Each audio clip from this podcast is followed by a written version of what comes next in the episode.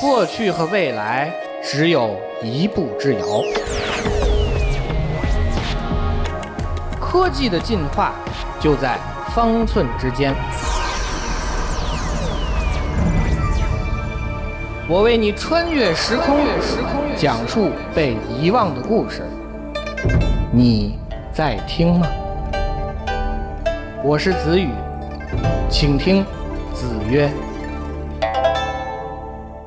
这里是经济之声专栏子曰，我是子宇。阿里巴巴创始人马云刚刚宣布了自己的退休计划，这则消息引发了各方关注。在开源软件领域，也可能有一位知名人物要退隐江湖了。这个人就是 Linux 系统内核的创始人林纳斯·托瓦兹。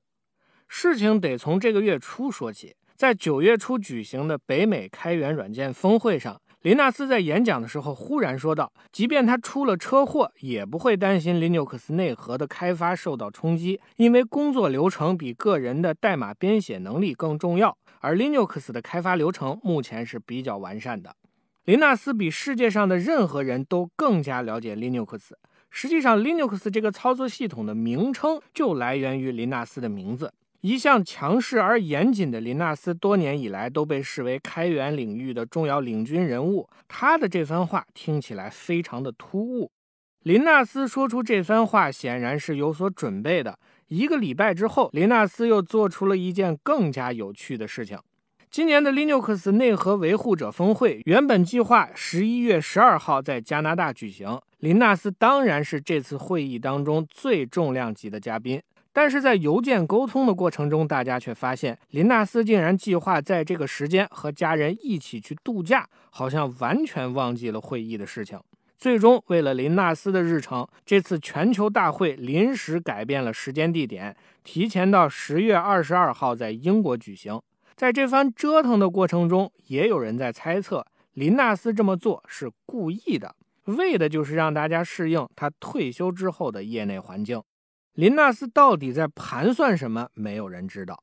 但是我们可以确定，即便林纳斯退休，Linux 的开发还会在完善的开源软件开发体系当中顺畅的进行，不会受到任何的影响。正如林纳斯所说的，工作流程比个人能力更重要。那么工作流程到底有多么重要呢？有一个著名的反面典型可以证明，单纯依靠个人的能力对软件开发是非常危险的。对于用过 Win98 系统的资深网友来说，FlashGet 这个软件一定是上网必备工具之一。在 Win98 时代，网络速度缓慢，1998年面世的 FlashGet 软件所提供的多线程下载技术，极大的提升了网友们的幸福感。这款软件的开发者是一位叫做侯延堂的程序员。在很长一段时间里，FlashGet 都在进行着比较迅速的迭代。即便面对迅雷这样的后起之秀，FlashGet 也在一段时间内保持着明显的技术和市场优势。最终打败 FlashGet 不是全新的技术，不是更好的商业模式，而是侯延堂自己。